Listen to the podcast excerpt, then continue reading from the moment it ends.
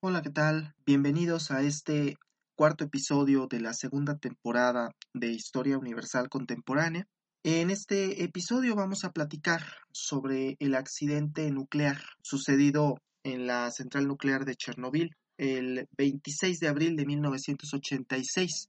En la madrugada de aquel 26 de abril, en principio decir que este accidente es con diferencia el accidente nuclear más catastrófico que ha existido. Dentro de la escala de los accidentes nucleares se enumeran del 1 al 7 y durante muchos años, hasta 2011, el eh, accidente nuclear de Chernobyl fue el único que tuvo este nivel 7 y solamente hay otro accidente que, tiene esa, esa, clasificación, que es eh, el accidente de Fukushima en el 2011.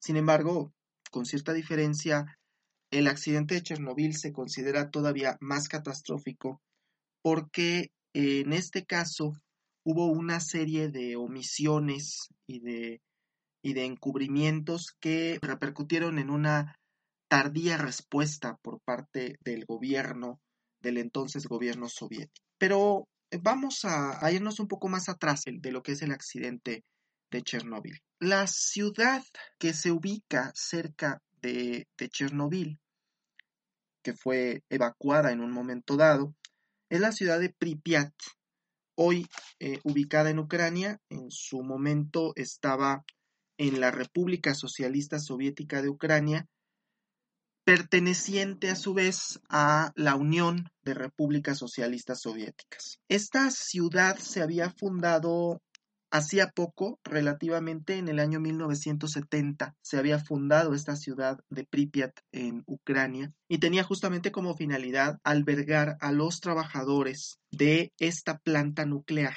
de Chernobyl, oficialmente llamada la central nuclear Vladimir Ilich Lenin, y que era prácticamente un modelo de ciudad, un modelo soviético enteramente.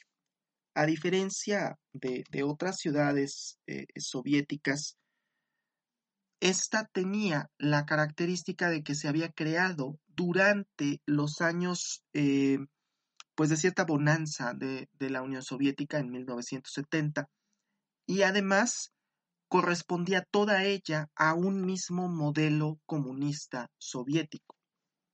Es decir, a diferencia de lo que sería San Petersburgo o Moscú o algunas otras ciudades en, lo que hoy es Rusia, esta no existía antes de la Revolución rusa e incluso pasaron muchos años de la Revolución rusa a su fundación, de tal manera que cuando esta ciudad se funda en 1970 es prácticamente una noción de modelo soviético, cómo debían de ser las ciudades soviéticas pues Pripyat era un ejemplo muy claro de cómo eran y cómo debían de estar diseñadas.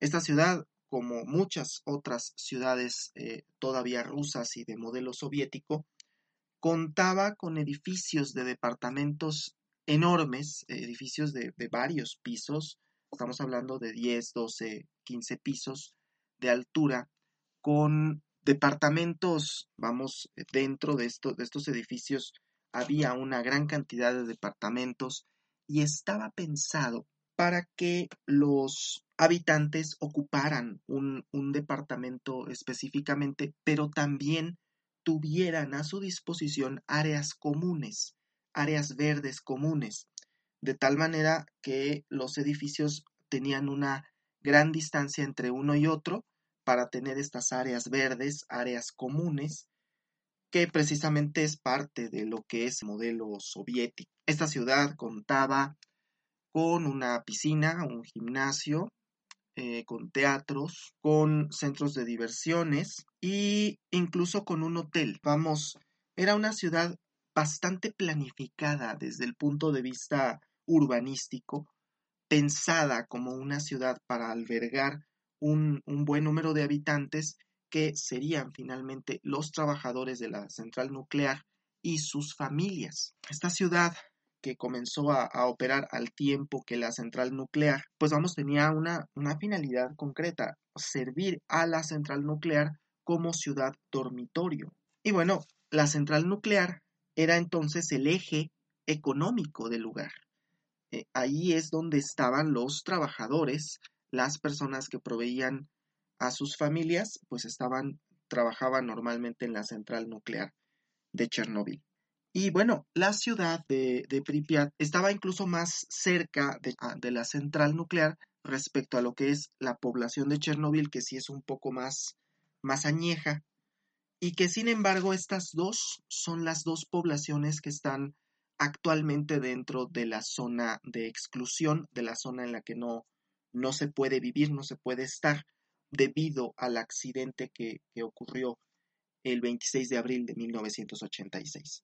La central nuclear contaba con cuatro reactores, aunque sabemos que se tenía planificada la construcción de por lo menos otros dos. Es decir, la central nuclear de Chernobyl todavía no estaba concluida y proveía de electricidad a toda la zona eh, limítrofe, todo lo que hoy es el Oblast de Kiev eh, en Ucrania y parte de lo que hoy es Bielorrusia, se veía eh, beneficiado por, por, la existencia de esta central nuclear, que era la que producía electricidad a toda esa zona.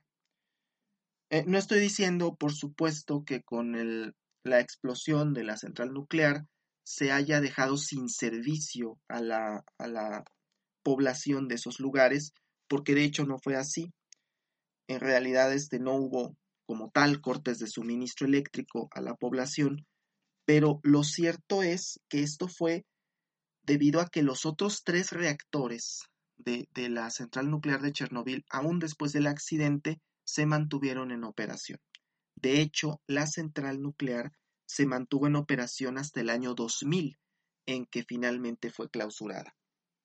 Pero la intención era de hecho construir dos reactores más y, que la, la central contara con un total de seis reactores. Bien, el accidente nuclear sucedió a la 1.23 del 26 de abril de 1986 en el reactor número 4. Es importante tomar esto con un poco de, consideración porque el accidente es producto de un ensayo que se estaba presentando, de una serie de pruebas que se estaban presentando sobre el núcleo del reactor.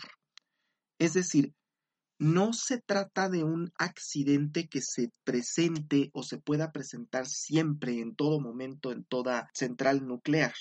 En realidad, eh, este accidente devino de un ensayo, de una prueba que se estaba realizando sobre el reactor en ese momento y que salió terriblemente mal. Esta prueba eh, ya se había intentado hacer en, en un par de ocasiones antes, pero la estabilidad del núcleo estaba comprometida, entonces por seguridad se había decidido no practicarla.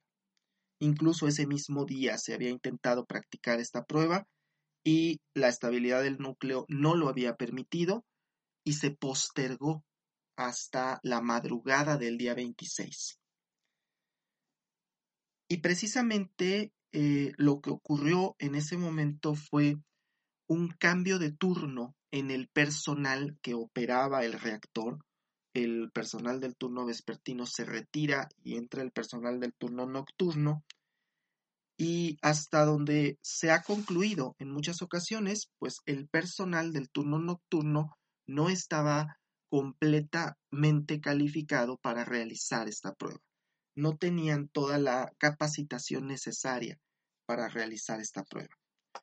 Pero además que los sistemas de seguridad del núcleo que avisaban en caso de que, de que la estabilidad se estuviera viendo comprometida, se desactivaron. Con motivo de esta prueba se habían desactivado y entonces, pues quienes quizá podrían haber podido evitar este, este accidente, tristemente no tuvieron oportunidad de saber que estaba fallando el núcleo, pues precisamente porque los sistemas de seguridad estaban desactivados. El accidente sucede en la madrugada. Eh, en lo que interesa, sobre todo para cuestiones históricas, es que el accidente sucede en la madrugada, a la 1.23 hora local del día 26, y inmediatamente se, se advierte un incendio en la central nuclear, prácticamente la ciudad entera se, se percata de esa situación, de que hay un, un incendio en la central nuclear. Y bueno, como nos cuenta eh, la, la, escritora Svetlana Alexievich en su, en su libro Voces de Chernobyl, ella que ganó el Premio Nobel de Literatura en 2015, nos cuenta en uno de sus pasajes de este texto que precisamente uno de, de los primeros gremios en ser llamado y convocado a esto, pues fue claro, los bomberos. Y los bomberos de Chernobyl, pues llegaron, por supuesto, con sus trajes eh, muy, muy sofisticados, pero que no eran apropiados para combatir el tipo de fuego que estaban combatiendo. La energía nuclear, lamentablemente, eh, es muy volátil, y al momento en que explota el reactor 4, se genera un incendio que era prácticamente imposible de apagar. De hecho, a la fecha podemos decir que no se ha extinto. Han pasado 35 años desde entonces y no se ha extinto el fuego que hay ahí, ¿sí? Y esto se debe precisamente a que el material nuclear se sigue consumiendo y, vamos, se seguirá consumiendo durante muchos años más. Lo cierto es que el, el accidente toma por sorpresa, por supuesto, al gremio de los bomberos, que son los primeros en ser convocados para tratar de apaciguar este incendio. Y es ahí donde podemos decir que está la primera decisión errónea que se toma en esta, en esta situación que es convocar a los bomberos sin saber realmente a lo que se está enfrentando eh, este gremio y, a lo que se están enfrentando los que están dentro todavía de la central nuclear. Pues bien, sucede que este incendio en la central nuclear pues no se apaga, pasan las horas y no se apaga, simple y sencillamente no hay manera de apagarlo. Y comienza a escalar esto hasta llegar al, mismísimo Kremlin, porque el accidente se ha salido completamente de control. Tenemos que entender que la Unión Soviética en los años 80 ya estaba en un momento de crisis económica y estaba muy cercano a la crisis política que iría a vivir unos años después. Sin embargo, pues la reacción que se daba en ese momento en plena Guerra Fría era tratar de evitar que Occidente, sobre todo, se percatara de que había habido un accidente de esa magnitud. Y, en primer lugar, no se dimensionó la magnitud del accidente y, en segundo lugar, una vez que se ha dimensionado la magnitud de este accidente, pues se dan cuenta de que Occidente no debería enterarse de esta situación y entonces prácticamente todo lo relacionado con este accidente empieza a manejarse con absoluto secreto, al grado que podemos decir que fue hasta 36 horas después, hasta la tarde del 27 de abril, que se realiza la evacuación correspondiente. Es decir, la decisión de evacuar la ciudad de Pripyat y la ciudad de Chernobyl y todo un radio de 30 kilómetros a la redonda viene hasta el día 27 de abril. 36 horas de exposición tuvieron los habitantes de ese, lugar de material radiactivo. Una cuestión que es muy importante entender de esto es que la radiación no se puede ver, no se puede oler, no se puede eh, saborear, no tiene sabor y además las personas no suelen presentar síntomas de la enfermedad por radiación hasta que ya es demasiado tarde. Vamos, eh, las enfermedades provocadas por la radiación, sobre todo la enfermedad que produce directamente la exposición a la radiación, eh, es abrupta, es fulminante y normalmente en un plazo de siete días la persona muere. Esto genera que entre más tiempo se está expuesto a la radiación, mayor probabilidades de contraer esta enfermedad principal, la que es la enfermedad provocada por la radiación, o las enfermedades que son eh, consecuencia de la radiación, como es el cáncer, que es una de ellas, pasan 36 horas a partir de la explosión a la 1.23 del día 26 y hasta la tarde del día 27 es que comienza la evacuación de la zona de Chernóbil. Inclusive podemos decir que, que hay una especie de política pública de encubrir, de ocultar lo que pasa, incluso a la propia población. Eh, eh, pareciera en ese momento que el gobierno soviético había tomado la determinación de no hacer público absolutamente para nadie esta, esta situación y tratar de, actuar como si nada hubiera pasado, como si se tratara de un incendio común y corriente. Los eh, bomberos que acudieron, pues este, prácticamente todos murieron por radiación, por enfermedad de radiación, y el personal que se encontraba en la central nuclear y que se vio expuesto también. Pero además de esto, los primeros eh, llamados para limpiar el lugar, para tratar de, que todo el material que estaba siendo todavía expuesto a, al aire público, al, aire común de, de radiación, se pudiera tirar hacia el reactor para poder después taparlo, estos esfuerzos, pues primero se buscó personas voluntarios de, la propia ciudad de Chernobyl que quisieran acudir y solamente se les provió en ese momento de un cubrebocas. Por supuesto que el cubrebocas no, no era la forma en cómo proteger a una persona a semejantes grados de radiación, a semejantes niveles de radiación. Y bueno, pues muchas de las personas que hicieron esto murieron en los pocos días o en los meses subsiguientes. Incluso es justo ahí donde viene la labor de los llamados liquidadores, cuya finalidad era precisamente liquidar todo el material nuclear que estaba en el techo de la central nuclear del reactor 4 que había estado expuesto y el objetivo era tirarlo hacia lo que es el reactor para después poder cubrir el reactor con una, con una pared de hormigón que resistiera durante algún tiempo, el llamado sarcófago. Y precisamente los liquidadores fueron personas que ya posteriormente fueron convocadas para realizar esta labor. Y eh, prácticamente la Unión Soviética tuvo que liberar el servicio militar de muchos jóvenes con el solo hecho de estar durante un minuto o dos expuestos a esto y, lograr tirar el mayor eh, material posible hacia el reactor.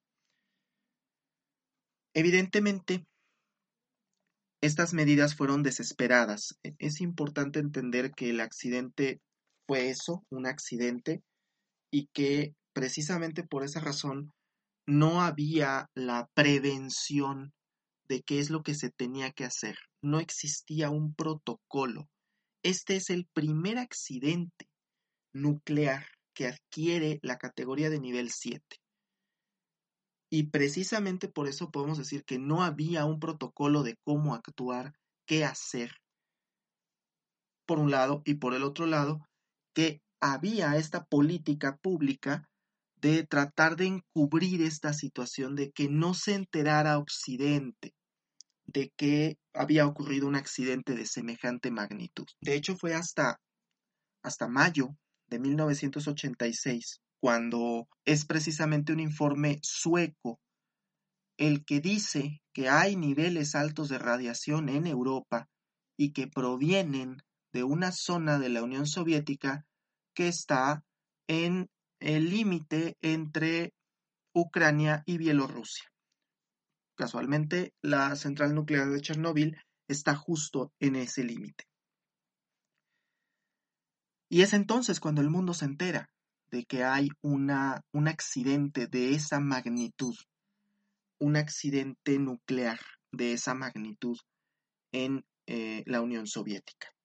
Por supuesto, al tiempo se logró concretar, construir el, sarcófago, y ese primer sarcófago logró mantener durante varios años el material radioactivo bajo control, el núcleo bajo control, e incluso, como ya lo indiqué, la central nuclear se mantuvo en operación todavía hasta el año 2000, cuando finalmente se tomó la decisión de cerrarla.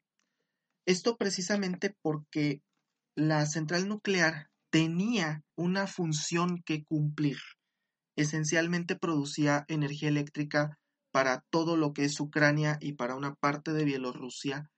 Y aun y cuando después de la desintegración de la Unión Soviética, Ucrania y Bielorrusia comienzan a seguir destinos distintos, lo cierto es que Ucrania, que es el lugar en donde está la central nuclear, tenía esta necesidad de energía eléctrica y no podía prescindir de los otros tres reactores que estaban funcionando, que eran funcionales y bueno, se mantuvo en operación durante varios años más la central nuclear de Chernóbil. En el año 2000 se decidió finalmente cerrarla, pero el lugar, eh, la ciudad de Pripyat, la ciudad de Chernóbil y todas las poblaciones pequeñas que existen en un radio de 30 kilómetros tuvieron que ser evacuadas. Y en esos lugares hoy en día podemos decir que no ha pasado prácticamente el tiempo. Nos demuestran en cierta manera cómo sin la presencia del ser humano la naturaleza sigue haciendo su trabajo, sigue creciendo, sigue funcionando y que sin el ser humano la naturaleza sigue haciendo lo que normalmente hace. Es además pues un triste recordatorio de que la energía nuclear, a pesar de en ocasiones ser muy barata, en ocasiones ser muy segura, tiene un aspecto negativo que no nos gusta ver, que es precisamente que los accidentes pueden ser muy serios. La cuestión es que la, la Unión Soviética y las ex repúblicas soviéticas dependían mucho de la energía nuclear porque precisamente este era el principal subproducto de la, de la Guerra Fría. Cuando Estados Unidos decide demostrar su poder y lanzar las bombas atómicas en Hiroshima y Nagasaki en 1945, la Unión Soviética se da cuenta que tiene que estar a la altura de ese poderío militar y diseñar sus propias armas nucleares. Y precisamente la creación de las armas nucleares llevó a la aplicación de la energía nuclear no para propósitos militares, sino para un propósito civil que era producir energía eléctrica. Y es cuando la Unión Soviética en los años 70 se plaga de, de estas terminales nucleares cuya finalidad era proveer de energía eléctrica más barata, más eficiente que la que se puede producir con el carbón o la que se puede producir con otros combustibles. Era, podemos decir que era la energía de moda en ese momento, en el año 86, y Ucrania tenía todavía una amplia necesidad de esta, de esta energía al grado que tiene que mantener en operación los otros tres reactores de la central de Chernobyl hasta el año 2000. Las ciudades que están aledañas tuvieron que ser evacuadas. A la fecha no puede vivir una persona ahí.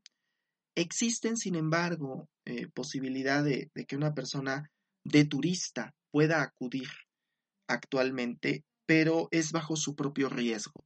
Es una zona que ha sido ampliamente fotografiada, sobre todo por aquellos que gustan de incursionar en este lugar en, motocicleta.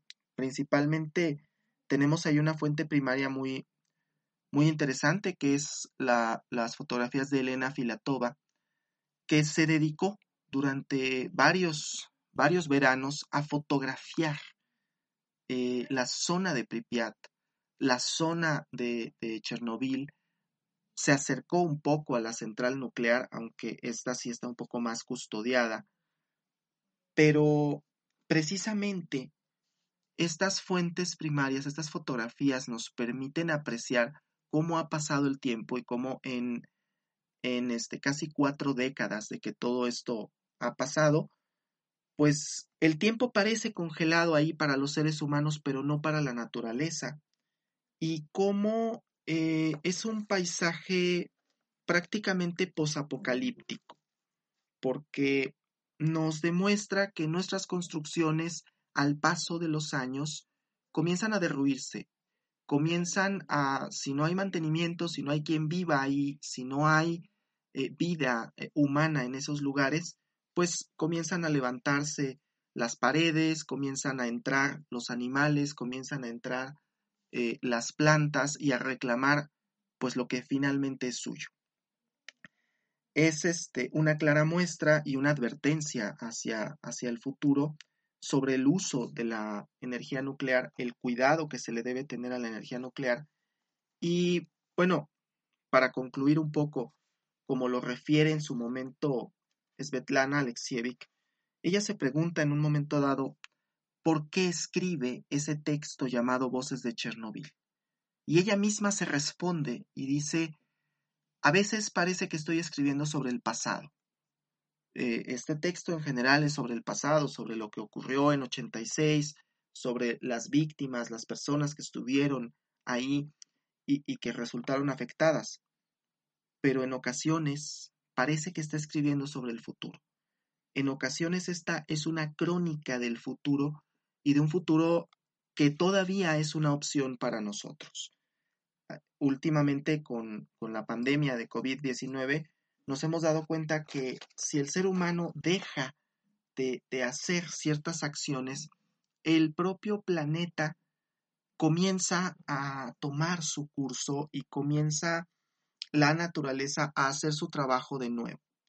E, estos fenómenos que veíamos en, las playas de bioluminiscencia, que tenía mucho tiempo que no aparecían y que con un par de meses que los seres humanos dejaron de estar ahí, pues se volvieron a presentar. Y nos demuestra esto como la preservación, el cuidado del planeta debe ser una actividad primordial para el ser humano. Bien, pues esto ha sido todo. Les agradezco mucho su atención y los espero la próxima semana para un episodio más de Historia Universal Contemporánea. Soy Raimundo Salcedo, muchas gracias.